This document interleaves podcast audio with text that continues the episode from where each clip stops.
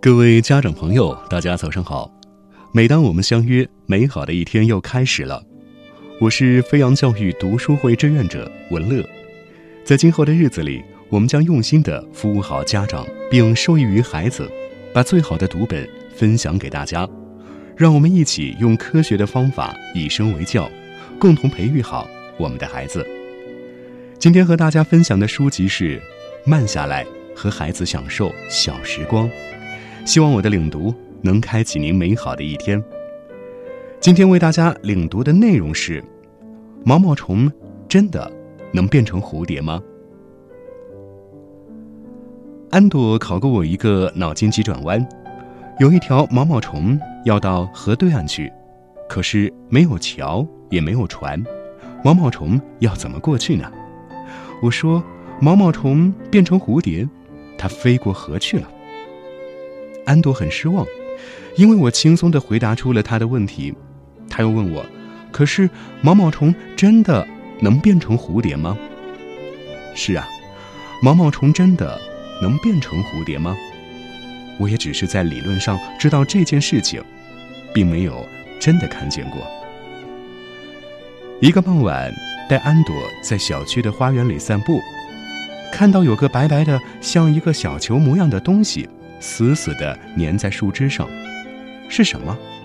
仔细观察，发觉那些白白的东西像毛线条，又像蝉吐出来的丝。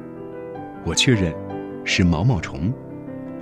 安朵盯着这小东西，再一次问我：“毛毛虫真的能变成蝴蝶吗？”也许是为了揭开它那个深藏内心很久的谜底。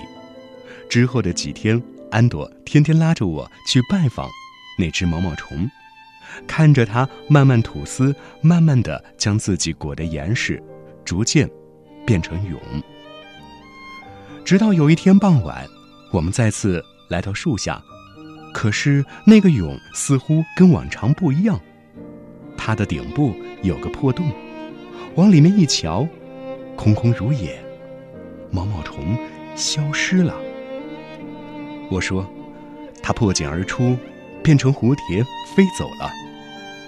没有亲眼看到毛毛虫破茧成蝶的那一刹那，安朵很遗憾。不过，他总算是彻底相信毛毛虫。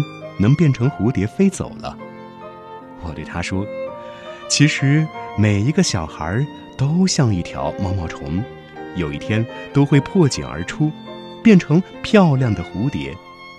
无论前途坎坷还是快乐，他都要坦然的面对，展翅高飞。”安朵吐吐舌头说：“我才不做毛毛虫呢，长得太恶心了。”这是一本关于家长如何陪伴孩子的亲子散文书，记录了家长可以陪伴孩子做的七十三件小事儿，是写给家长塑造亲子关系的暖心指导。在每一个细小的时光里，每一件平凡的小事中，家长该如何和孩子共度？阅读、散步、看电影、分享一份食物、看天空的颜色，点滴小事汇成一本关于爱的备忘录。希望本期的读书会内容能够让您有所收获，感谢您的收听，我们明天再见。